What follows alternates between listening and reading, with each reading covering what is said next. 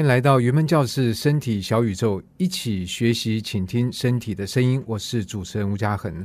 那么这一集节目，我们邀请到一位非常资深的学员陆三姐。所以我不知道陆三姐你会介意我这样说？不会，不会，不会？不会介意。那这样就太好了，因为其实我觉得资不资深哦是别人定义，但是身体的状况自己知道。所以呢，我想每个人大家看到陆三姐的外貌的话，如果你说你的年龄。我想很多人有点意外吧？你会常碰到这个状况吗？嗯，对，常碰到。我以前有点不好意思跟人家说我已经多少岁，可是这两年，说我刚也不，那我可以说啊，我这两年都很骄傲的告诉人家我，我我去年满七十岁。然后大家看了听了就会吓一跳。对，尤其看我上身体课的人就会觉得，其实我蛮我现在蛮骄傲的，因为我七十岁，我还可以这样的上身体课，这样的跳舞，这样的律动。可这个，我觉得它就是你过去二十年的呃累积累积所造成的，嗯、它不是一天罗马不是一天造成，身体也不是一天造成的。对，所以在二十年前，我想想看，那那个时候等于云门舞蹈教室可能刚推出针对成人的课程，因为之前我想很多的课程都是针对小朋友。没错，就是二十年前，就是刚有成人律动。至于我怎么会一个机缘来到云门教室呢？是讲起来很巧合。我每次要讲到这一段的时候，我的朋友都会说：“陆三姐，你是演连续剧吗？”哦，怎么讲？嗯，就是在二零零二年吧，有一个午后，我站在管前路跟开封街的交口等红绿灯，然后就突然一阵风起，有一张广告单就随着风打到我的脸上，掉在地上，就吹到你身上，嗯，打到我的脸上，掉在地上，嗯、我就捡起来一看，眼睛顿时一亮。就是云门站前馆的开馆招生，哎，云门呢？对以前的我来讲，它是一个多么遥不可及的名词。哎，可是，在那个之前，云门舞蹈教室已经好几年了，可是都没有注意到，我没有注意到。我就一看招生广告，就在我的正对面。那对于那个一向很喜欢跳舞的来讲，简直是真的是由天而降的好消息。我想都没有想，就马上冲到对面的十一楼，所以没有什么迟疑，说：“哎呦，对，想去跳。”不过。没有算了没有，就这样，丝毫 没有。Okay. 所以在之前，其实陆三姐年轻时候就在跳舞，跳什么舞都跳，什么舞都跳，什么懂之懂之的律动啊，什么嗯交际舞啊、国标舞啊、有氧啊，那叫什么韵律舞啊、民族舞啊、土风舞啊，什么舞都跳。那其实你不用到云门舞蹈教室，七十岁我觉得一样，还是活蹦乱跳。可是我觉得不一样哎，因为进到云门舞蹈教室，我进去报名以后。他就说：“你挑一个老师吧。”然后我的第一个老师是黄徐慧老师，我就选一个跟我同姓。然后他说：“赤脚跳舞。”我心想说：“赤脚怎么跳舞？以前我们跳什么都是穿鞋的。鞋的”后来就开始上课，可是才上第一堂课，我就感动的没有，我好感动 啊！为什么？我觉得怎么有这么有质感的老师，这么舒服的教室，这么好听的音乐。因为老师跟外面那个懂字懂字老师教的完全不一样。哎，可是外面这样教，呃，如果上那样课上习惯，可能你上舞舞蹈教室，你就觉得，哎，那你们是有分什么班吗？什么爵士班，什么班？有，以前是有有跳爵士舞啊，什么韵律舞啊。对，但是我说进到云梦舞蹈教室，你发现，哎，这个就没有分这种班嘛。没有，它就是一个律动班。对，可是这个就会对于说不定有些人来上，觉得哎，你又没有教我什么什么舞蹈，那那个我还继续上下去吗？有啊，他还是有啊，他就是刚开始会教一些暖身，然后中间还是会有一些小小的流动，还是会有一些舞蹈动作。可是我觉得，因为音乐好听，质感就不一样，而且老师会教你怎么呼吸。对，旭辉老师应该瑜伽也很强。嗯。然后其实常常在脸书上面都可以看到他怎么在海边跳舞啊，在哪里？我现在还在跟他上瑜伽课。哦，所以我看到徐慧老师有办一些，这不是在这个一般的教室里面，好像是跑到这个大自然里面去。对，有去彩虹山林办瑜伽营，有去台东办那种小小的旅游带上课这种。其实我有在注意我，但是我的反应跟你不一样。我看觉哇，好棒哦！哎，想参加，不过想想再算一算，说哎，算了吧。下次有机会你就参加。真的很棒，就没有基础的也可以，可以，可以，对，因为你这样进到云门舞的教室，等于说你已经经过了很多的舞的洗礼，对于肢体的动作也不陌生。所以，到底旭辉老师的课给你什么新的东西，让你觉得你不能说旭辉老师很帅，你就不是，就是我觉得那个质地不同，那个舞蹈的质地不同。老实跟你讲，老实说，我进了云门舞蹈教室以后，我就别的舞都没有跳，除了民族舞跟芭蕾舞，因为我觉得蕾五十几岁你在跳芭蕾舞，嗯、对，哇。哎，那个芭蕾是一切舞的基础，是我们其实我们是，我们也不会穿真的踮脚尖，我们就是身体的延展。那我后来觉得，除了民族舞是我一样喜欢，其他那个懂之懂之，因为我觉得那个我只是跟着老师，哎，有点太机械，会不会？嗯，就是动身体而已，我完全不知道我的肌肉是怎么样的运用，我的呼吸是怎么样的配合我的动作。哎，其实跳那我觉得很不错，就是你就放空嘛。就是只要动身体，脑子就是，然后脑子胡思乱想也没关系，就是身体跟那个脑子分离的状态。可是我觉得跟我的身体能没有不会增加，还是会增加，比如说心肺功能啊。哎，心肺是有，可是我觉得我现在的舞蹈能力就是这二十年在云门培养出来的。所以在旭辉老师的这个班上有教什么东西吗？有教，就是呼叫你呼吸，有教怎么延展呐、啊，呼吸啊。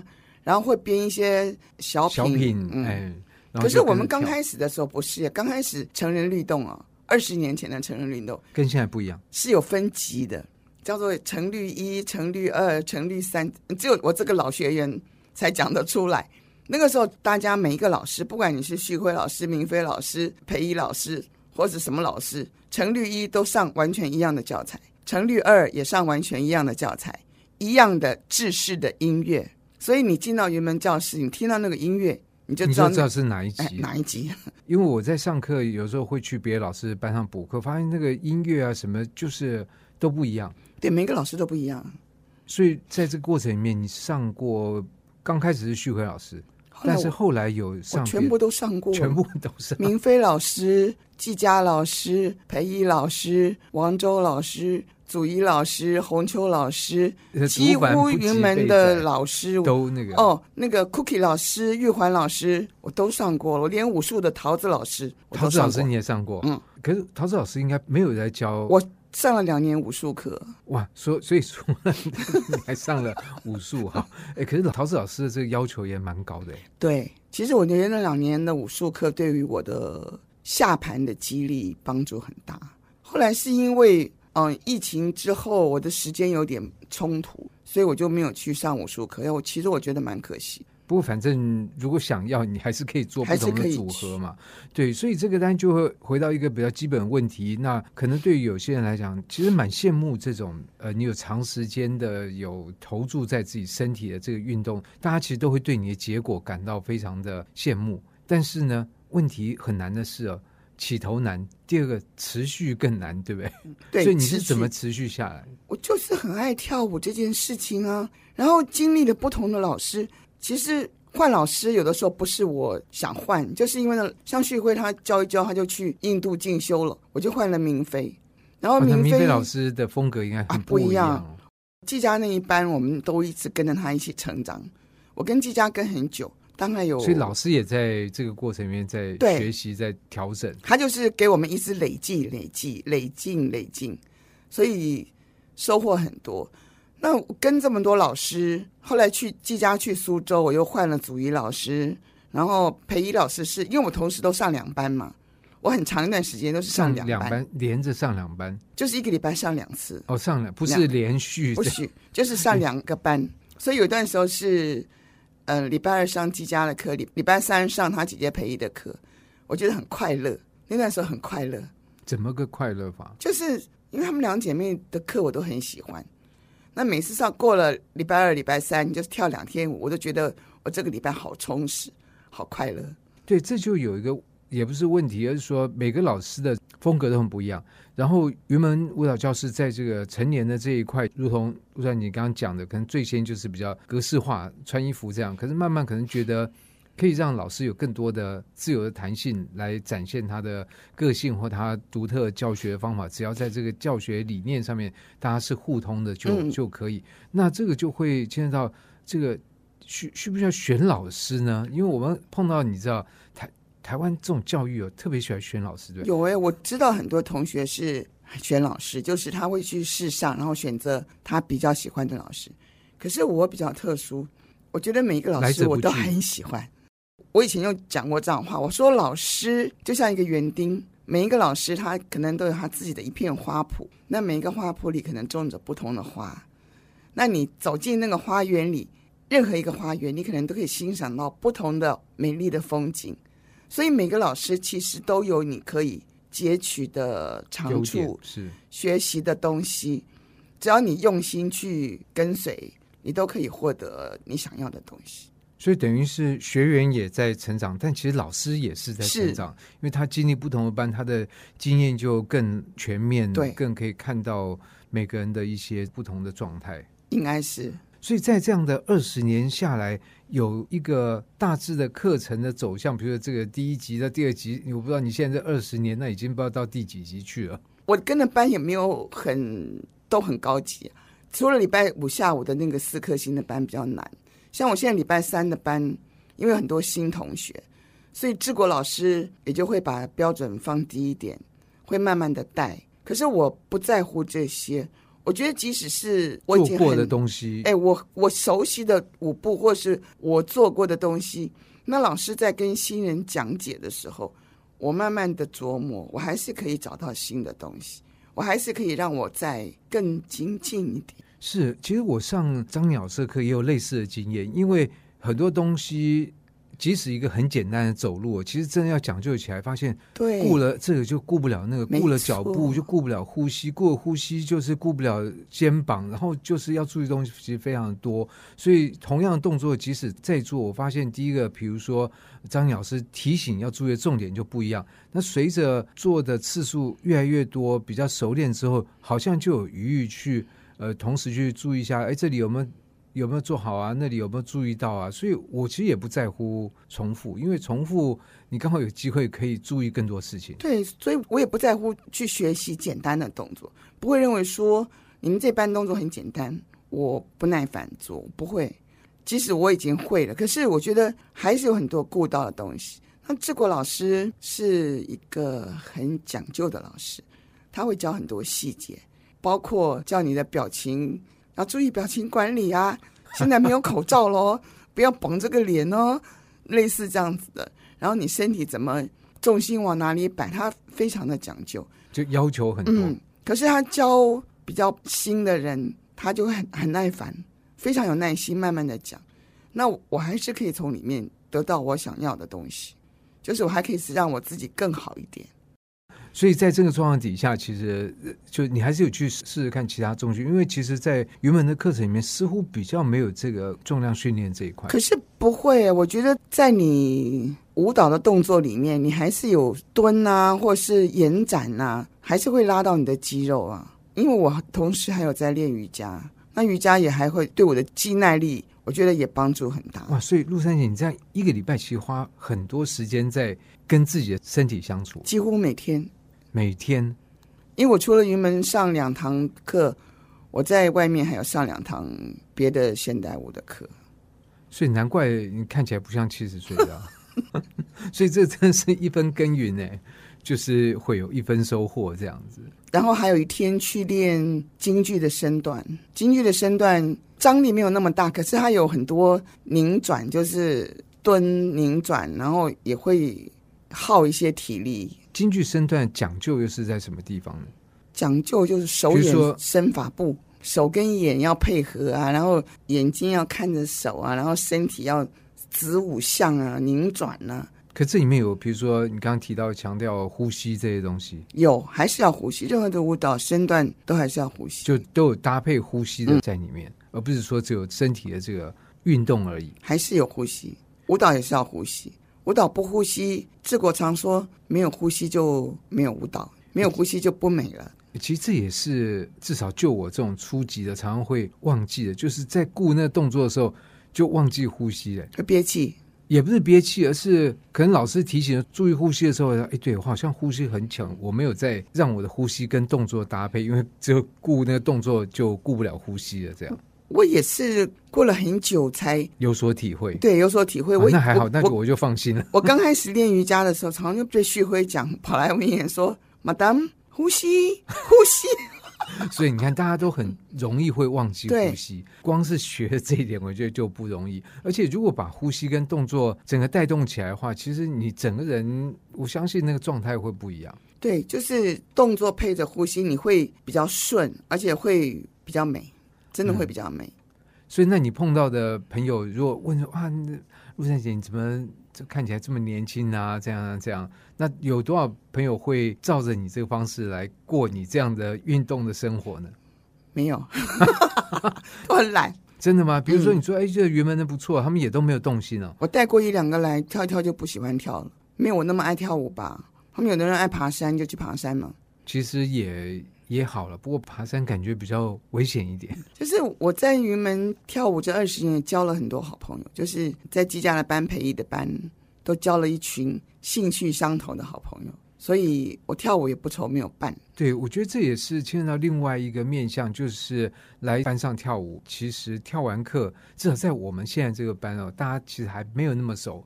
尤其我是男生，就跟其他其实就是下课就是大家就拜拜这样，可能不太像你这样下课之后，可能跟有些人还继续聊着聊着，然后就就聊出交情来。我们以前还会约吃饭啊，约去哪里玩呐、啊。季家本身也是一个很爱聚会的人，所以会会我们要邀我们去去他家里面开趴啊。哇，那这样的话，整个那个跳舞起来的，对，上起来的感觉，感情很好，我们一般。对，所以这个等于说不是说呃肢体动，你还有这个内在的呼吸，然后外在的可能人际关系。尤其我觉得，其实像乱姐你这样到这年纪，其实人际的关系是跟身体的健康几乎是我觉得同样重要的一件事。嗯，我觉得不错，交到这群好朋友。那除了这个之外，你们会一起约去，比如说看表演吗？会。所以看什么样的表演？我自己是什么都看，那跟他们约可能会看舞蹈表演，跳舞什么都跳，戏什么都看。我看京剧，看呃音乐会，看舞台剧。我在疫情之前，我的手上的票大概都是一叠一叠的。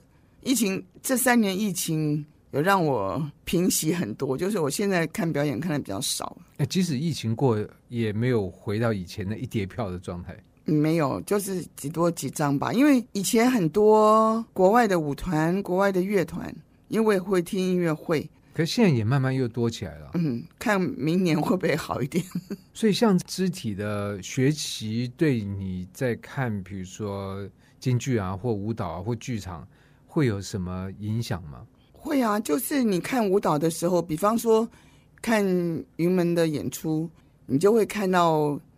比较能够知道那些舞者的身体是多么的不容易，他们是嗯、呃、怎么样的辛苦的跳。那看舞台剧什么，我觉得对于身体上面来讲，多少感触会比较多一点，因为自己有在动的关系。对，像我们上张鸟这个课，他讲到那个背影也要有表情了。我想说，哇，背影怎么有表情呢？这要怎么做到那一步让？别人看到你背后都觉得，嗯，你好像在讲一个故事这样。我觉得光听就很难呢。张宁老师的背影就很有表情啊。是啊，是啊，他是我的偶像哦，我好喜欢他哦。那你要不要来上上这堂课？我我一直很想哪天可以来补课。来补课。对对对，非常欢迎。那这样我们就可以同班上课。这样，啊、就像我其实之前听到一位舞者讲，他说舞蹈不是要用来看的，有舞蹈是要用来跳的。嗯嗯，那也就是说，我们如果光是做一个观众，而自己没有那个动肢体的这个基础，其实有些东西会看不到或看不进去，会不会这样？不会吧？我觉得如果你常常看，就是没有会感受得到吧。但是我觉得还是有在动跟没有在动有有差有差。有差就像张颖老师课上面，因为最近云门在演这个新传嘛，他就让我们呃，我们就是。照这个舞的开幕那样，大家从这一端斜角线上走到另外一端，手里拿香的。哦哦哦，手里拿香，然后这个慢慢的，我们就踏着王星星的南管的音乐这样往前走，慢慢走，发现好难，很难走，很难走。那这个东西，其实你如果在作为观众的话，你就看，哎，开场就慢慢走啊，慢慢走。可是自己走起来的时候就知道，你自己动过身体，大家就知道；没有动过身体，可能不会觉得那么难走。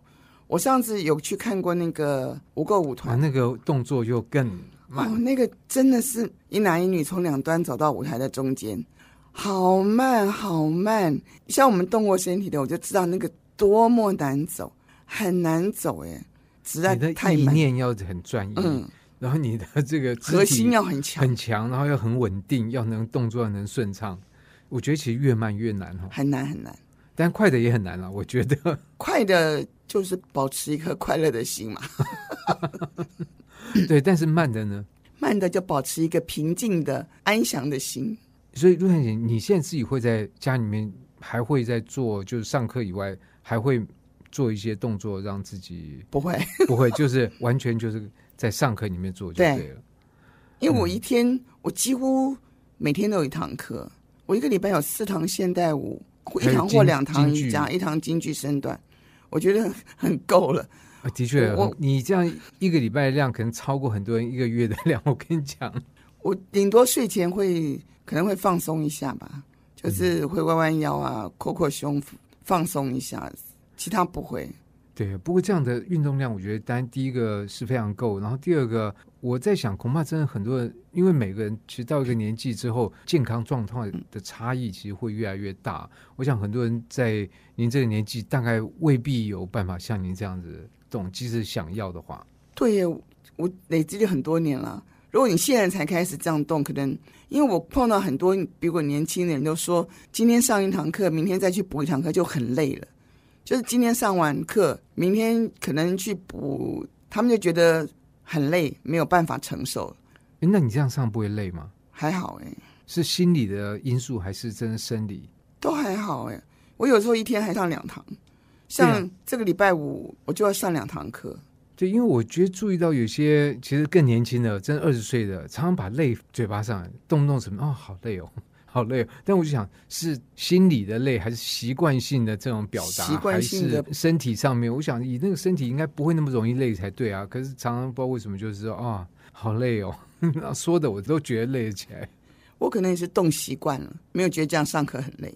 那所以对于如果说不管认识或不认识的，你累积了这么多年动身体的这个经验，你会有什么想要告诉我们的？就是如果高兴，可以来尝试一下。云门的律动课，我觉得真的很不错。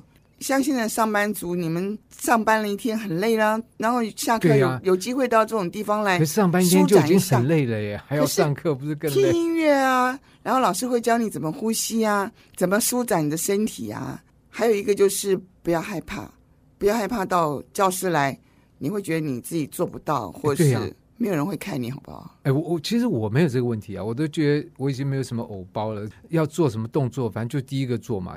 因为你早做也要做，晚做也要做，那就是第一个就就先跑出来了。我我觉得呢，有的人又觉得说，哦，我像我我们有的新同学来就会很紧张，觉得说我的动作做不好啊，然后我很怕别人看。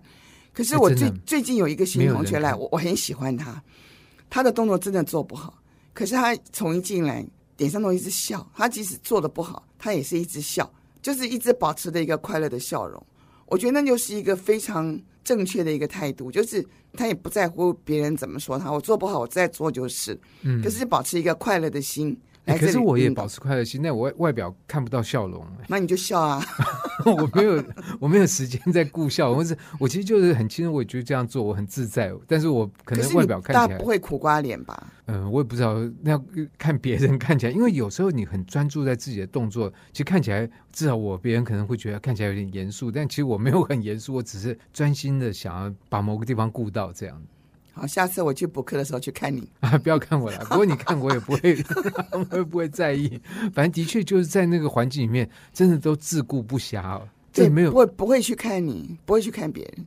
对，我有时候会在看别人，但看别人的时候是在想着说：哦，好，我的话我要怎么样怎么样做。我不是真的是要看那个人，而是看那个人做的时候，然后来想自己。所以就是，但是有些人会有这种对对，所以我就是希望大家不要太在意自己做的好或是不好的这件事情。其实反正就是试嘛。嗯，因为这个都是可以慢慢累积的。我也不是一开始就跳的很好啊，就是慢慢的试，慢慢的累积，慢慢的有一天你就会，然后不要放弃。所以就是不要害怕，不要放弃。嗯，不要害怕，不要放弃啊！还有什么？就是要听老师的话，或者应该找一个老师是我们愿意听他话的。因为其实，在云门应该蛮自由的，可以换不同的班，对，你可以去试不同的老师。好像可以试跳吧？我这个我不太。有试跳，对。但是其实，在我们班上也碰到有人，可能他用这个，比如请假的方式，然后就可以到别的班上补课。用这个其实就是在来试一试，试一试不同老师的风格。但我我其实觉得试到老师，我都觉得蛮好。除非像有些班进度太超前了，我实在是跟不上。我当然就是谢谢，还是回我比较简单的班好了。都可以试一试，看你喜欢哪一个老师的风格。或哪一个老师的教学方式比较适合？是，所以在这个里面其实有非常多的弹性跟自由度。那总之，我想都是找到一个最适合的方式来动自己的身体。毕竟，就是我们面对就是我们自己的身体，其他的。都是不是说次要的，而是说我们顾好这个主从，大家就可以把握到原则。那在今天的这个节目里面，我们邀请到陆珊姐来跟我们分享她在云门教室二十年的这样的一个心得和历程呢。那当然大家可能看不到她的脸，但从她的声音可以感觉到她是一个非常快乐开朗的。然后在谈话的时候，其实也都是一直保持着笑容。我想有在笑，然后有在动，人的心情就会比较开朗。你看不出来，我曾经是一个很严重的忧郁症患者，啊，真的完全看不出来。嗯、这是在你二十年来跳之前，没有在中间，在中间哦，嗯、中间民国九十九年的时候，我老公就突然就是夜间就醒来就没有了啦，早上醒来就不见了。然后我那一年就没有办法出来跳舞。之前好像因为工作，我有其实我有停一年。然后我老公突然走，我也没有办法，然后就忧郁症很严重，那时候是综合式忧郁症。之前没有，但这个巨变就让你、嗯、就什么焦虑、恐慌、什么躁郁，什么都有，然后脾气很不好，然后也也没办法出来。后来那个时候是培仪老师，因为我一直有联络，他就打电话给我，叫我要回云门跳舞。然后我那个时候想说，我还是很努力的爬出来啊，我不能够这样一直沉沦下去。我就到云门教室去，那时候已经学期中了，本来是不可以这样插班的，可是他们说我是老学生，所以让我插进去，然后我就开始回来跳舞，然后因为要补课嘛，我又去上了季家的课，又又恢复到一个礼拜上两堂课，然后上了季家的课又爱上季家，所以以后从此就跟着他，就我觉得回来跳舞救了我。鹿珊姐，你不讲这个，我觉得任何人大家都不会想到。其实也就说明了，我觉得这每个人就是一个小宇宙。嗯，其实每个人的宇宙到底发生什么事情，往往别人可能从外面看到一部分，但是真的什么事情，大概自己才会清楚。那甚至有些事情，即使发生在我们自己这个宇宙，我们自己心里面都可能不那么清楚。那我们就透过很多东西把它探索清楚。但从刚刚你讲这段，我觉得大概也可以更知道云门的课对于你这二十年来生活到底。占有怎么样重要的一个地位？对，我觉得回来有老师的陪伴，然后有一群好友的陪伴，有音乐跟舞蹈的陪伴，嗯，让我更有向上的动力。就是我自己很努力挣扎了，就从那个地狱里面爬出来了。所以我觉得对我来讲，云门真的是一个我这一生当中密不可分的一个朋友了吧。是，这一切很奇妙，就是从二十年前那一阵风，把那张传单吹到你的脸上，然后一切就改变了。虽然在当时你可能并不知道这样的一一阵风，这样一张传单到底代表什么样的意思。那今天的节目非常谢谢鹿珊姐跟我们分享这一些，我觉得相当意外，也相当感动。那也非常谢谢大家收听今天的云门教室身体小宇宙。那谢谢鹿珊姐，谢谢你了。云门教室，身体小宇宙，在生活里用声音的温度拥抱你。